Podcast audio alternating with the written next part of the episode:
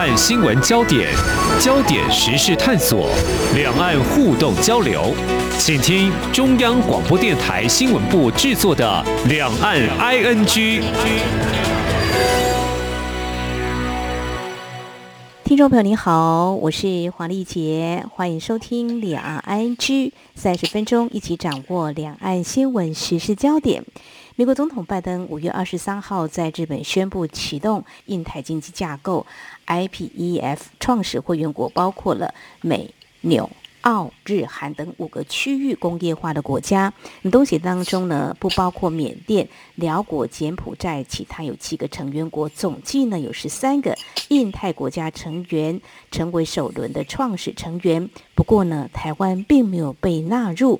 由于之前有许多情况显示，台湾应该是很有机会来成为会员的，所以或许这个结果在外界的意料之外哦。但是可能的原因是什么呢？而 IPF 如何运作呢？会牵动哪些影响？台湾是否还有机会成为下轮成员，或者是说美台的经贸合作？我们怎么样来观察未来的一些机会呢？我们在今天特别邀请中央大学经济学系教授邱俊荣观察探讨，非常欢迎邱教授，您好。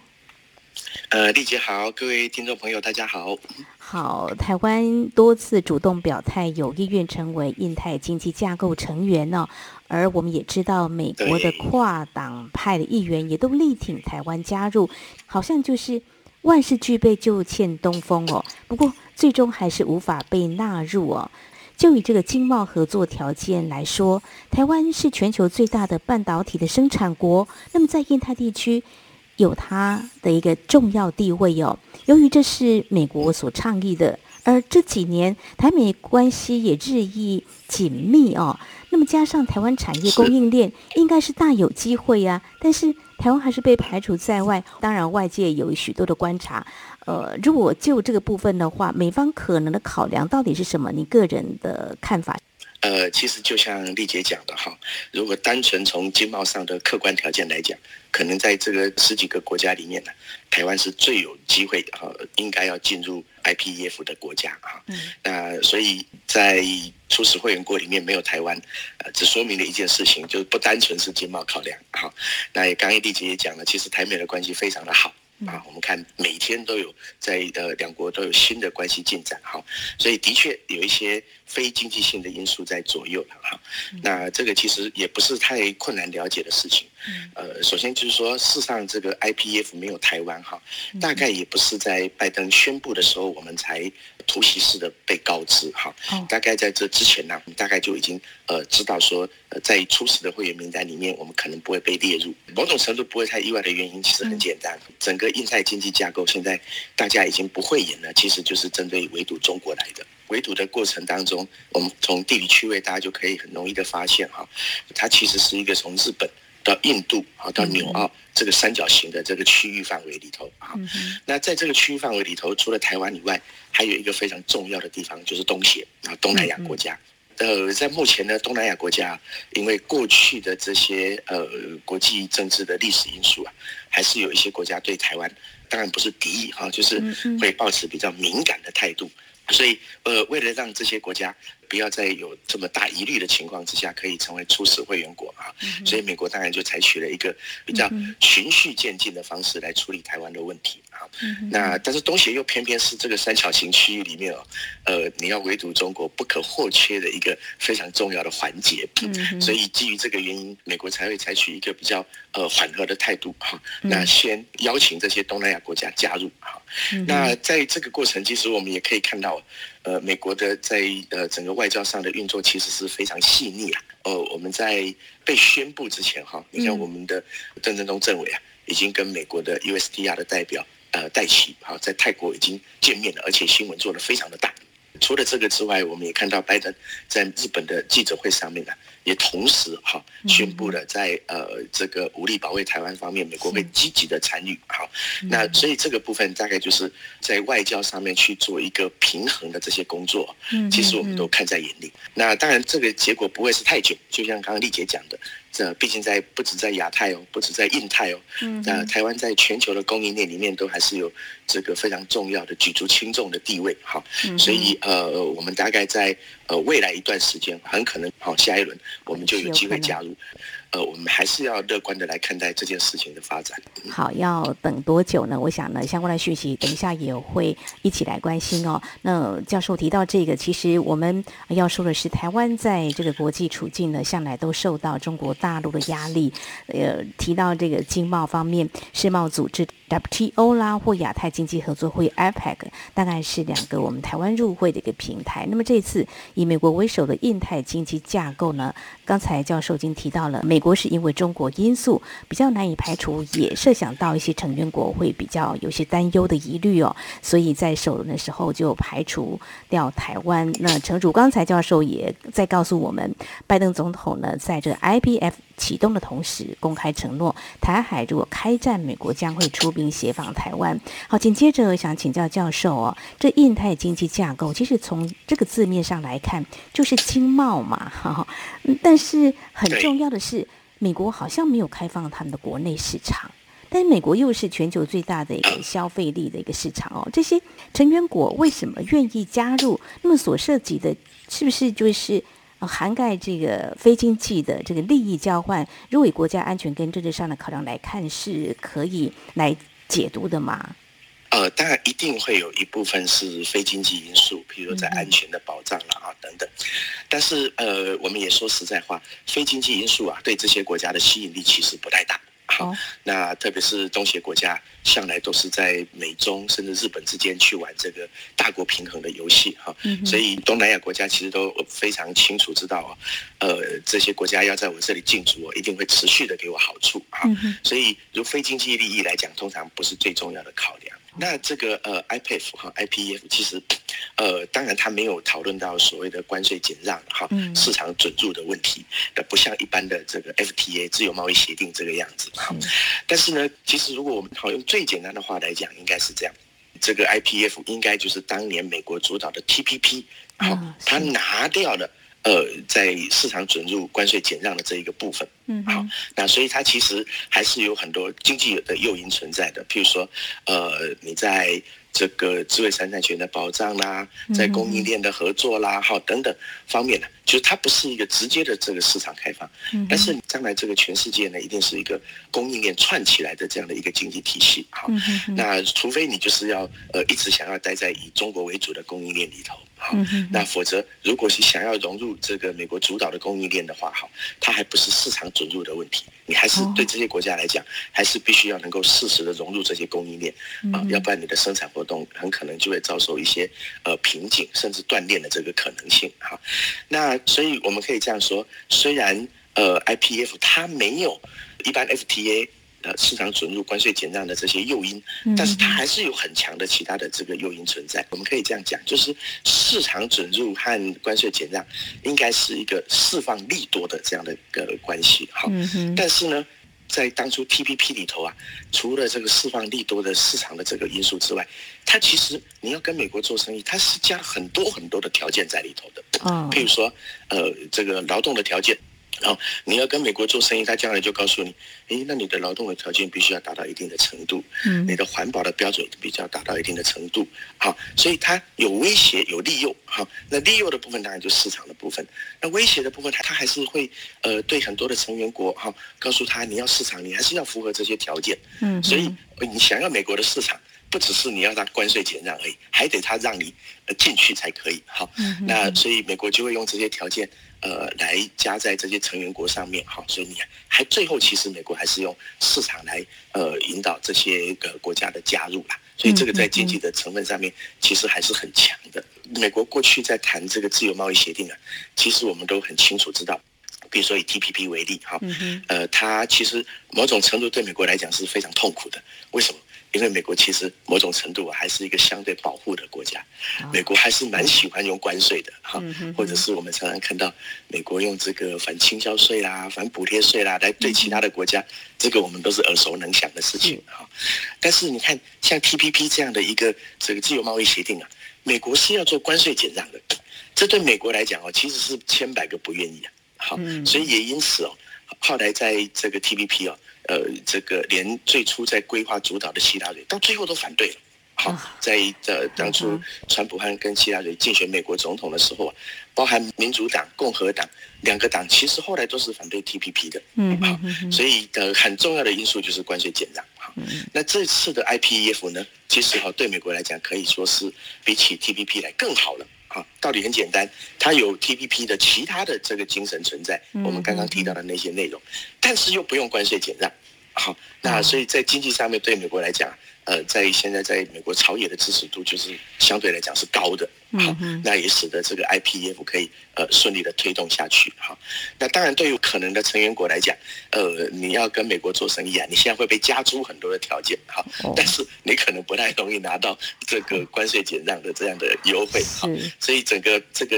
呃局面呢，当然是站在美国这一边的。嗯哼，非常谢谢老师你的解析啊，没有错，这几年大家也在猜说，哎，美国总统拜登上任之后会。不会回到这个 TPP 呢？要支持重返 TPP，可能难度很高，大家不愿意，所以就重启炉灶，提出个 IPEF，所以呃也是剑指中国，围堵中国。如果刚才老师你的解析是这样子的话，好，接续呢就要请教。教授啊，就说 IBF 提出有几个关键的支柱，就要廉洁经济啦、韧性经济、洁净经济啦、跟公平经济啦。虽然现在细则方面还没有出来，但是整体来看，这样一个印太经济架构，嗯，未来的一个发展方向，我们也有必要了解，因为台湾。真的是很有可能在下一轮是有机会的。老师来帮我们解析一下，这是一个什么样的一个建构的面向？呃，对台湾来讲，哈，台湾现在的情况啊，当然是。呃，可以说是一则以喜，一则以忧了哈。嗯嗯。那喜的是，当然是呃，现在台湾的，特别是在半导体上面哦，在全世界是当然是举足轻重的地位哈。譬如说美国哈，我们去看看，呃，包含的像 Google 啦，像 Apple 啦，很多的这个大的这个科技公司，大概八九成以上的这个好的晶片，重要的晶片哈，大概都是台湾供应的哈。那包含美国的在国防上面哈，所需要的很多晶片都是这样子。嗯。所以大家把这个半导体当做是。我们的护国神山嘛？如果从这个角度来讲哈，呃，你要建立一个安全的供应链，里头没有台湾。哇，那这个当然是呃，这个供应链绝对是不安全的哈。所以在安全供应链的前提之下，好，台湾是一定要被纳入的。那优的是哦，其实大家也都了解到这件事情哈。那包含美国，甚至呃日本，和西方国家都觉得把呃这么重要的晶片哈放在一个呃对抗中国的最前沿的地方啊。其实大家其实是有点不安心的哈。那一旦有什么事情爆发的时候，它的不确定性是非常高的。所以他们现在也都千方百计的，不但他们自想要自主生产晶片，当然他们现在现阶段是没有办法生产到呃非常高阶的这个晶片哈，还是希望呃包含台积电这些厂商能够过去设厂。那长期来讲哈，这个对台湾来讲就是呃我们的半导体产业是不是还能够呃这样子维持在市场上的优势？那当然这个是我们要呃想的比较深远的问题之一哈。那至少就是这个短期来讲啊。全球的安全供应链里面啊，是一定要包含台湾的。这也就是为什么我们判断呢，我们是非常有机会在下一个阶段加入 IPEF。即使没有，我们跟美国的这个经贸的关系啊，其实也会有非常长足的进展。好，那你看我们现在的台美已经展开这个呃贸易对话，贸易对话的内容其实就是刚刚丽姐讲的，在 IPEF 的这些内容。好，那所以他其实啊不会让台湾留一个空白在这个地方哈，它也许就是会尽快让台湾加入，要不然他就会直接的跟台湾谈问题，甚至在呃很短的时间内去跟台湾谈自由贸易协定啊 BTA，我想这个都是呃很有可能的发展啊。那特别是我们可以这样说，就是大家会觉得非常微妙哈，其实这个新供应链的情况啊，不是现在才开始有的哈。如果大家还有印象，在二零一八年。这个呃，川普发动这个美洲贸易战之后啊，就非常清楚了，大家就是因为中国供应链的不安全，因为中国政府对呃供应链的整个插手介入，导致大家觉得呃，它是一个有问题的，哈，那非常不安全的供应链，所以那个时候就开始有要取代中国供应链的这样的一个呼声。但是如果大家还记得那时候啊。呃，我们要这个有新的供应链，大家知道，但是怎么样要有这个新的供应链呢？嗯，他都在猜是会日本主导的新供应链吗？还是市场会出现一个亚洲的供应链呢？嗯，大家从头到尾都没有猜到的，就是，呃，居然是美国政府跳出来说他要主导这个新供应链，因为那个对抗的情势哦，就非常非常的明显了。好，那在这个过程里面呢，就变得非常有趣。为什么呢？因为大家即使在供应链的安全上面哦，在大做文章，但是哦。这个态势还没有要发展到，呃，整个经济对抗的这样的情况。好，但是这一次的俄乌战争啊，我们会看到了哈，不但中国在呃经济上啊不配合制裁，甚至还援助俄罗斯。到最近的，好中俄的战斗机在日本海一起飞啊。到最近的，呃，联合国安理会想要制裁北韩，中俄是悉手否决啦。所以这个情况啊。已经在政治上就变成非常明显的，呃，这个中俄的威权体制跟西方的民主体制啊，呃，开始展开一个比较呃明确的这个抗衡的这个形势出现。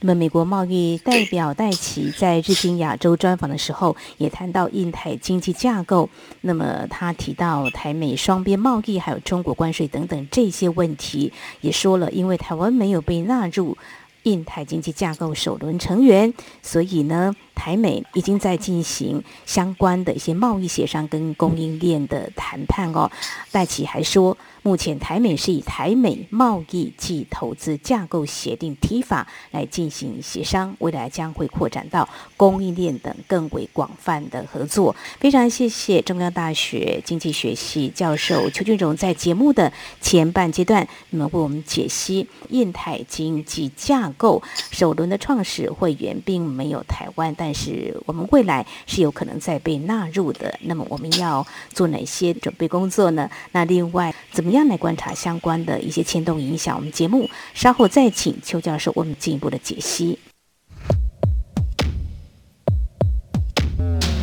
今天的新闻就是明天的历史，探索两岸间的焦点时事，尽在《两岸 ING》节目。这里是中央广播电台，听众朋友继续收听的节目是《两岸 I N G》。我们节目持续访问中央大学经济学系教授邱俊荣。在今天我们所关注的焦点是，台湾并没有被纳入以美国为首的印太经济架构的首轮的成员，但是未来应该是渴望来加入的。不过，在目前我们所看到的几个面向，我想要请教老师，就是说。印太经济架构大约占全球 GDP 的四成。如果说它是一个围堵中国的经贸组织，那么可以想见的是，今年一月生效的以中国为首的区域全面经济伙伴协定 RCEP 所形成的美中两大经贸平台，好像就是会在较劲或互别苗头。在呃一些相关的拉锯上，你会怎么样来观察这样子的一个牵动呢？呃，其实其实还不用讲到这个 RCEP，其实现在大家已经比较关心的问题就是 CPTPP 会不会被边缘化了。好，那 CPTPP 现在的成员国啊，基本上是呃 IPF 的呃局部的成员国哈，也就是说它的成员几乎是高度重叠的。好，那甚至在呃 IPF 里头还有韩国在里头哈，CPTPP 并没有。那呃更重要的就是说 CPTPP 很多的这个内涵。当初其实就是美国在 TPP 的时候提出来的，啊，那就像我们刚刚提到的，除了这个关税减让的这个部分之外，呃，绝大部分的内容其实就是当初 TPP 的内容。嗯，那 CPTPP 现在没有美国在里头，哈，没有牵涉到美国的呃市场准入和关税减让的问题，哈，嗯，他主张的其他的这个呃非关税的这些成分又跟 IPF 非常的类似，哈，所以现在啊，可能第一个要面对的还不是 RCEP 的问题，是呃 CPTPP 未来的这个发展性的问题，哈，那也就是说。可能 CPTPP 的重要性会相对的比较弱化，嗯嗯，那这个当然对台湾来讲，我们还是要持续的努力加入哈，只不过它呃相对的重要性可能就没有那么样的高。那大家关心的这个 RCEP、RCEP 的这个问题哈，嗯，那当然呃未来的情况，不要说未来哈，原本的情况就已经是蛮呃不乐观的。就是说 RCEP 相对于呃无论是过去的 TPP 或者是 CPTPP 来讲哦，嗯呃它其实相对来讲是一个呃层次没有那么高的呃自由贸易协定哈。怎么说呢？它其实真的大部分牵涉到的就是关税减让、市场准入的这些问题。那这个部分哈。呃，但是我们也可以知道，它很可能就仅止于此了啊。那即使是这样子，恐怕都不太容易做到啊。比如我们过去这两年大家非常清楚的例子哈，譬如说呃，中国虽然好像想要控制这个 ASEP，但是 ASEP 里面，譬如说它跟 ASEP 里面重要的成员澳洲，哇，就有非常多的这个经贸冲突。嗯，啊，明明 ASEP 是要努力的降低大家的贸易障碍，但是他就不断的去提高对澳洲的这个贸易障碍。好，那还不止对澳洲，呃，包含了在印度啦很多的国家哈，所以其实啊，呃，我们看起来就是呃两件事情哈。第一个当然就是我们刚刚提到的，就是 RCEP 它的呃 FTA 的这个性质是相对强的哈，就是它是比较集中在单纯的市场准入哈关税减让这一个部分。好，第二个呢就是说，呃，中国其实，在 ASEP 里面的主导力量啊，其实没有我们想象的这么大的。好，为什么？呃，在政治上大家不愿意跟你为难，但是在经济上大家是锱铢比较的啊。好，所以在这个过程里面，我们就会看到，即使对东南亚国家来讲啊，面对跟中国的这个经贸利益有纠缠的时候啊，大家还是会非常积极的挺身去捍卫自己的利益。那更重要的就是说，呃，这个 ASEP 它其实是分很多年去开放市场。嗯，那我们在台湾呢，有很多的智库去计算的对台湾的影响哈，其实是微乎其微的啊。当然，这有很多是因为我们的厂商在早先就已经外移了啊，等等。好，所以 ASEP 就是它会持续的维持一个呃，我们相对认为比较弱势的地位。因为外在的经济情况也变化的太快，快到其实你用这个 ASEP 这个单纯的减让关税这样的自由贸易协定，其实是没有办法应付的。现在大家关心的不是这些问题啊，譬如说我们呃刚刚谈了好久的这个供应链的问题，对不对？ASEP 它没有什么供应链的成分在，它没有一个非常积极的去协调各个国家在呃生产销售这样的机制存在哈，所以 ASEP 其实。呃，不太的可能变成一个积极性的哈，影响各个国家经贸的一个贸易协定，所以到这个事情倒是我们在未来的一段时间呢，呃，我的预测就是，其实我们会非常少讨论到 ASEP 的问题。哦，也许大家可以验证看看我这句话对不对？好，我们会来持续观察这 ASEP 啊，呃，有十五个成员国，总人口是二十二点七亿，那么经济规模达到二十六兆美元，出口总额达到五点二兆美元，但是现在整个外外在的客观环境并不如预期啊。那么像这样的一个组织，是不是能够有一些达到预期的效果，也是来进一步观察。当然，台湾是没有呃加入这个 ASEP。哦，那么政府也做了相当多的评估，那么就是对我们的产业应该不至于会有受到太大冲击，也会来辅导机械、塑化、钢铁跟纺织业数位转型，提升我们的竞争力。刚才老师你有提到这个 RCEP，还有甚至 CPTPP，在美国提出印太经济架构之后，特别是 CPTPP 有可能被弱化，但是台湾在去年九月跟中国大陆都已经申请要加入。我们要怎么样来面对这个 CPTPP 呢？有这么多的这个国际经贸组织都要考虑要加入，那您有什么样的建议呢？呃，整个发展的过程里面哈，中国的呃地位当然是最尴尬的哈。嗯。那它叫 CPTPP，因为无论如何。呃，尽管最早 TPP 其实是有一个非常强烈的防堵中国的这个目的存在哈，但是无论如何，它包装上还是一个区域经贸整合的一个区域贸易协定哈。那所以你很难在就它的形式上来拒绝中国申请加入好，那它就是一个呃区域贸易协定嘛。OK，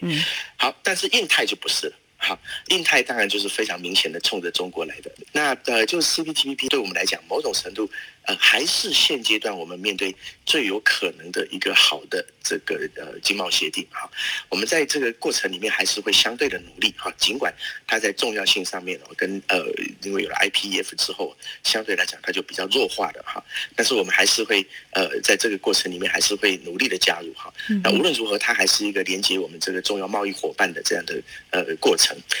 好，那刚刚呃丽姐也提到了，就是哎政府现在在辅导很多的呃包含这个石化、机械这些传统产业啊这个升级。好，那我想这个东西其实呃当然呃政府来做这些事情是非常好，其实也不是只有今天做，好，我们几十年来都在做这些事情。好，那但是除了这个东西啊，可能更重要的是什么呢？就是说呃我们刚刚讲到了呃在面对这个国际的局势多变啊。现在大家更强调的，都不是从个别产业出发的，而是我们现在比较注重的是整个经济体系的自主性，或者是我们现在讲经济弹性或是经济韧性这样的概念，哈，就是呃，譬如说我们在过去这两年呢，呃，全世界因为疫情的关系哦，导致这个经贸的状况非常的不好。